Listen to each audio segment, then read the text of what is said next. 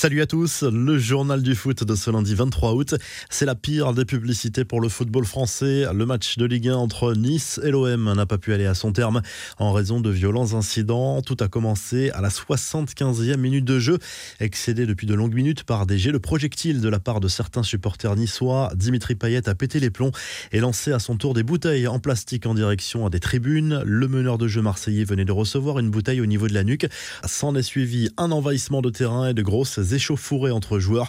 On a vu un Jorge Sampaoli en furie sur le terrain. L'un de ses adjoints aurait même frappé un supporter. Les Marseillais ont refusé de reprendre la rencontre pour une question de sécurité et sont donc considérés comme forfaits dans l'état actuel des choses. Trois joueurs de l'OM ont été blessés sans que l'on sache exactement ce qu'il s'est passé, notamment Gendouzi et Luan Perez. Des joueurs de Nice auraient été frappés également par la sécurité marseillaise. Si l'on en croit la version niçoise, la Ligue va désormais devoir trancher. Les infos et rumeurs du mercato, beaucoup de rumeurs autour de Cristiano Ronaldo. L'attaquant de la Juve a démarré le premier match de la saison en Serie A sur le banc dimanche, ce qui a relancé les rumeurs d'un départ, car selon la presse italienne, c'est bien le Portugais qui en aurait fait la demande à son entraîneur. Allegri a démenti cette information. CR7 voudrait partir, mais le temps presse et les clubs pouvant l'accueillir sont peu nombreux. D'ailleurs, la Juve n'aurait reçu aucune offre dans l'état actuel des choses. Harry Kane, lui, est entré en jeu pour les 20 dernières minutes du match remporté par Tottenham contre Wolverhampton, mais son potentiel départ est toujours d'actualité. Manchester City devrait bien faire une offre XXL cette semaine selon la presse anglaise et ce malgré le refus du club londonien de lâcher sa star. Du côté de l'OL, le transfert de Shakiri est bouclé. Le club français a trouvé un accord avec Liverpool pour l'arrivée de l'international suisse qui va tenter d'apporter son expérience à un groupe en grande difficulté en ce début de saison.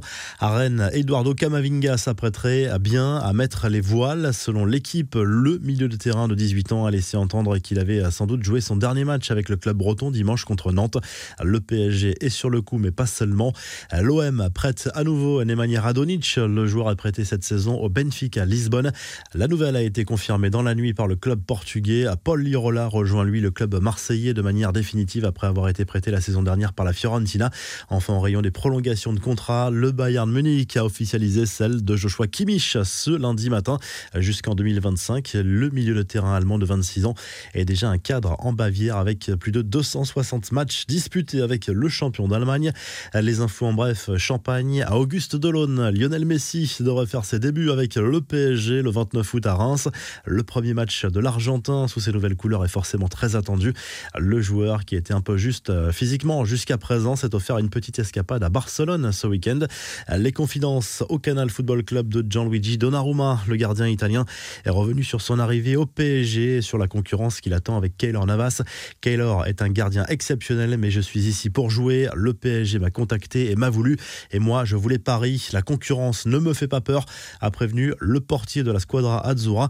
Le chambrage du Stade Rennais après sa victoire contre le FC Nantes dans un derby toujours bouillant ce dimanche en Ligue 1. Rennes a surtout réalisé un clin d'œil à un communiqué récent des Canaries qui se félicitaient d'avoir terminé au pied du podium lors d'un challenge amical disputé par quatre équipes.